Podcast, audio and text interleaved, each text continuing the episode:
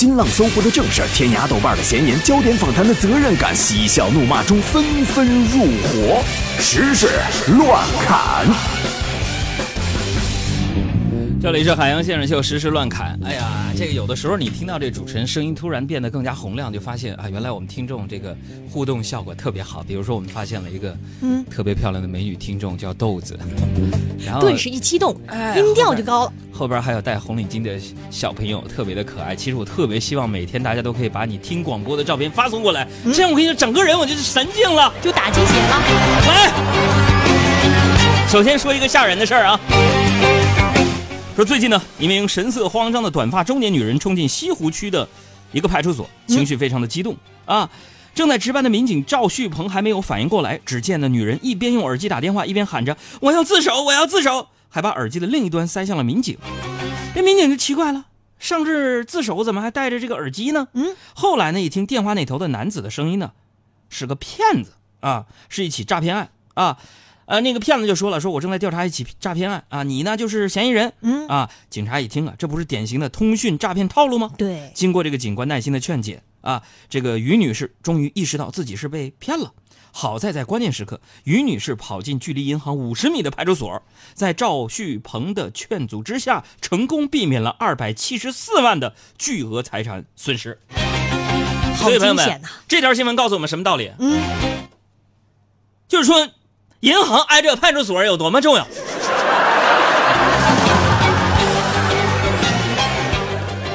其实我很想问一下，你说现在这怎么一诈骗能找到这么多有钱的人？是不是现在大数据可以筛选出智商低、钱又多的人，然后呢被骗子去掌握呢？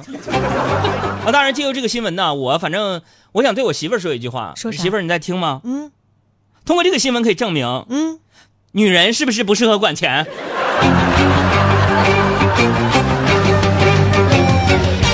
洋可能就指着这条新闻在家里的财政大权上翻个身呢。为什么把这条新闻放头条？为什么放头条？朋友们，把这段录音截下来放给你老婆听。再来说五月一号在西安的一个事儿啊，嗯，这个西安城墙文化节啊，大家听啊，西安的城墙文化节，嗯，上千架无人机在西安城墙上呢。啊，进行了光影的盛典演出啊，那个时候呢，他们就想把这个无人机啊、小彩灯啊写成什么什么西安之类的，快乐啊，五一快乐什么西安之类的。结果呢，图案出现失误，变成了乱码。还有网友发视频显示说，无人机回收时也出现意外，一架一架的无人机往下掉啊。有网友说，那掉的就跟那流星雨似的。记者呢就深入调查，说通过招标采购网了解到，这个项目呢由西安城墙。管理委员会采购啊，这是我第一次听到有这么一个组织，叫城墙管理委员会采购。成交供应商呢是广东亿航白鹿传媒科技有限公司啊，成交金额是一千零五十万元人民币，一千多万呢。很多网友就说了，还太贵了。这个我不知道怎么说这个新闻了，其实，但是我想说的是，嗯，二零一五年呢，西安是八百万人口啊，其实不过是一个人交了一块钱而已，对吧？那个。这事儿得查一查啊，呃，希望发票别忘留好了啊。当然了，大家可能有的人没有看到现场，没有去现场看到当时是什么样一个场景。现在呢，大家给我们的微信公众号回复关键词“无人机”啊，回复关键词“无人机”，可以看到这个四月二十九号排练的时候的场景和五月一号再一次排练时候场景的对比图。嗯。其实现场观众啊，看演出啊，那可能会体会到传说当中烽火戏诸侯、情闻思善啊，还有这个夏桀列锦的主人公的心情。有朋友说：“杨哥，你说这玩意儿我就不懂什么意思，不懂你就查去，我也不太懂。但是这几个词往这一堆吧，感觉我特别有文化，这节目有气质，明白？”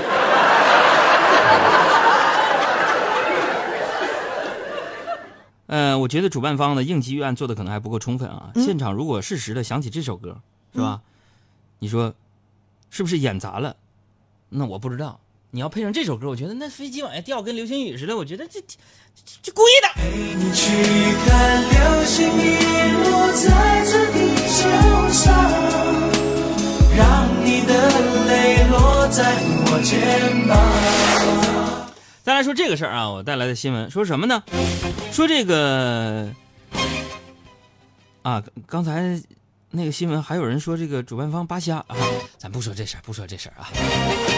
这个人为了城市形象也是有有好处的，什么事情都是有利有弊嘛，大家评论，每个人都有评论的权利啊。但是我觉得事实的真相是什么，有待有关部门相关调查一下啊。说这个有记者探访中国的虾谷啊，就是小龙虾的虾，说小龙虾交易中心啊，探访这儿。嗯，这个小龙虾这个交易中心呢在哪儿呢？在湖北的潜江。嗯啊，小龙虾呢从这儿运到全国各地啊，比如说运到了北京的湖大啊等等，排队吃它。嗯。交易中心负责人员就说了，说今年呢，小龙虾价格上涨百分之三十到百分之四十，啊，极品虾呀卖到七十五元一斤，啊，销量较同期增长百分之二十。嗯，据了解呢，说这个虾苗冻死导致价格上涨百分之四十。我觉得价格上涨啊，跟扒虾的人多了有关系。不是，呃，我指的就是去吃小龙虾的人多了有关系。啊，我这个我来找的第四条新闻啊，第五条新闻啊，第四条哈，说什么黄磊海洋算术不好，大家请原谅他。呃，在五月二号播出的这个《拜托了冰箱》当中啊，我看到黄磊啊首次回应啊，回应外界关于他重男轻女、想生老三的争议。他坦言说自己啊其实有点重男，呃重女轻男啊。当初听说呢老三是个男孩，说我稍微有点遗憾，我特别想要三姐妹，我喜欢女孩儿。对这条新闻呢，我只想对何老师说一声啊，黄老师，啊黄老师啊，嗯，据《中华人民共和国人口与计划生育法》第三十五条之规定，严禁利用超声技术和其他技术手段进行非医学需要的胎儿性别鉴定，严禁非医学需要的选择性别人工终止妊娠啊。请问哪个医院查的？上就是我找的新闻。下面来看小爱同学有哪些新闻要带给大家？嗯嗯，先来说说北京的事儿。最近呢，有一位游客去故宫博物院游玩之后呢哎这，这声调调故故故宫博物院游玩嗯之后呢发了一条微博说啊：“哎呀，我去了趟故宫，抠了点儿漂亮石头做纪念，还上传了一张图。”结果没想到这张图受到了大家一致的批评。嗯随后呢，游客就解释：“哎呀，我这个石头不是抠下来的，是那个维修工人赠送的，并且呢进行了道歉。”工作人员就表示了说，不是文物，也不能随便拿。而维修师傅介绍呢说，路面的石子儿只是普通石头，日后将禁止游客私自去拿那些掉落的石子。哎，呃，介于啊，很多的游客到一些，比如说故宫啊这种历史文物啊、长城上面经常抠石头这种行为呢，嗯其实著名的歌手我的朋友 J J 林俊杰呢，也曾经把它写到歌词来讽刺这样的一种现象。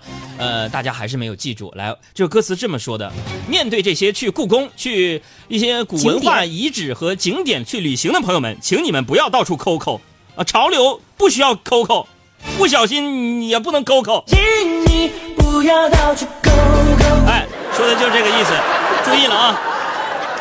那么说到这个到旅行景点不文明这个事儿呢，我还是想说几句啊。呃，就总有人吧，有一种什么心理，就是顺手牵点东西留作纪念的心理。嗯，这几乎可以说是一种由来已久的一种想法啊。比如说去海边捡贝壳、嗯啊，在林间捡红叶啊，去山里边捡奇石都成习惯了。啊，这这种行为是吧？但是除此之外呢，我们也确实啊见识过有人在公园里边摘花折叶，在长城上啊倒挖墙砖。问题恰恰在于此啊，就这种采集占有，以采集和占有为核心的旅行癖好啊，很多时候并没有任何的那种分寸感可言，嗯，是吧？就以这次事件咱来说吧，水泥糊的石头子儿，可能还真不是徒手就能抠下来的。啊，也许啊，真如后面那条就是澄清微博所说的，应该是捡到的，或者从维修师傅的石子堆里边顺的啊，然后想开个玩笑，结果玩笑开大了。傻了吧？被现实抽了一记响亮的大嘴巴子吧？所以你看，不是文物也不能拿，除了你的脚印，什么都别留下；除了你的记忆，什么都别带走。这些话要说给那些抠故宫石子儿的始作俑者听的，也是说给咱们自己听的。所以，但愿啊，所有人都不只是啊这个简单的一个看客，而真正成为自觉自律的一个游客，嗯好不好？当然呢，通过这个新闻啊，也告诉我们，五一才放三天假，是吧？你在家里宅着不好吗？生命在于静止。你看那王八一动不动的活多少年？你这蔡老师，你说的有点过分了啊！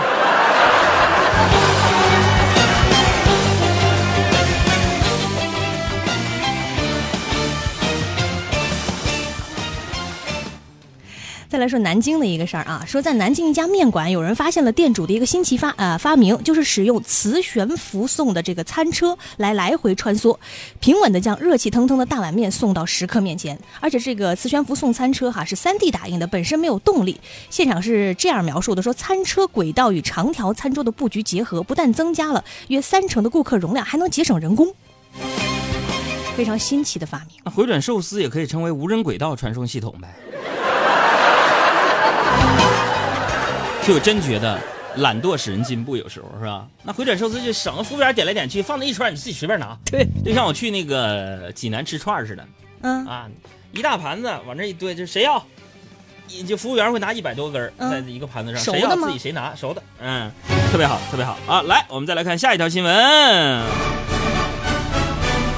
朋友们，此时此刻我们听到的这个曲子呢，叫做《拉德斯基进行曲》，管弦乐曲，由奥地利作曲家老约翰施特劳斯作于1848年，是老约翰最著名的代表作，经常呢作为通俗的管弦乐音乐会最后的一首曲目。每年著名的维也纳新年音乐会也总是以这首曲子作为结束曲，并已经成为一种传统。那么最近呢，有一段武汉市学生管弦乐团几年前演奏拉德茨基进行曲的视频火爆网络，现场效果呢，嗯，朋友们，这是原版啊，我们来听听。等一会儿，我先听听原版，再给你听听开头。好，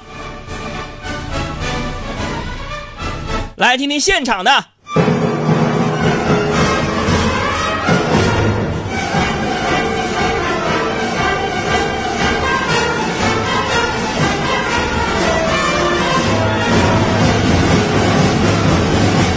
拉下来，拉下来，拉下拉下来，拉下来啊！恍惚好像到了装修现场。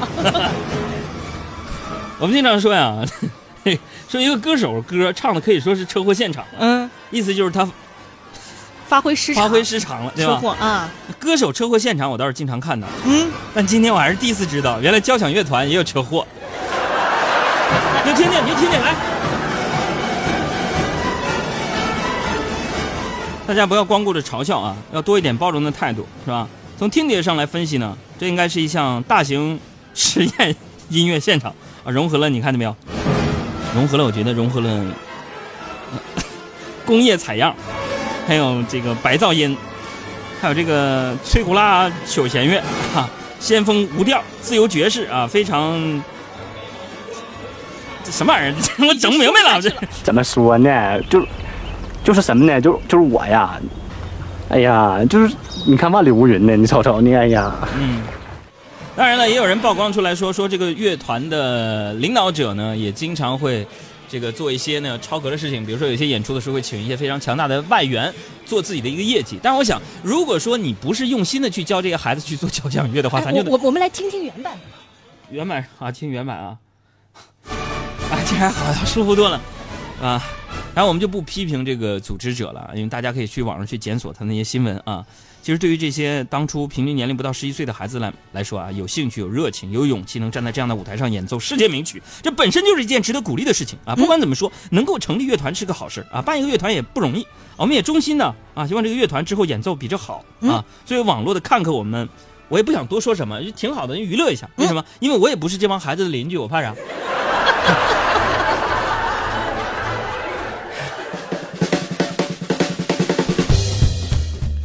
说到孩子，来跟大家说一个孩子干的事儿。湖南呢有位当老师的网友就发了个微博，说教务老师跑来跟我说，说我班上有学生拿我的手机给妈妈发信息表扬他自己，而且还附上了一个聊天截图，啊，内容是某某同学上课积极发言，表现很好。不过呢，这名老师事后并没有向孩子家长拆穿这件事情，并且表示说，孩子啊，应该也就是想得到表扬，我也没有必要再去向他家人说些什么。